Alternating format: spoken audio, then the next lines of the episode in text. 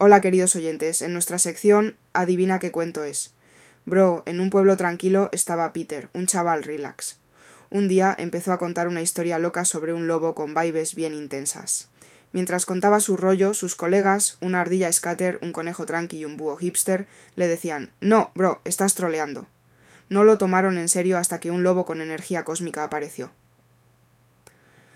Juntos, con su squad cool, se enfrentaron a este invitado inesperado. Resulta que el lobo solo buscaba unos amigos y buenas vibes.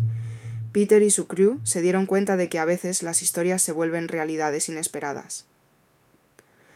Todos se hicieron panas, viviendo una historia de amistad y giros inesperados en su pueblo tranquilo. Lograste adivinar de qué cuento se trata.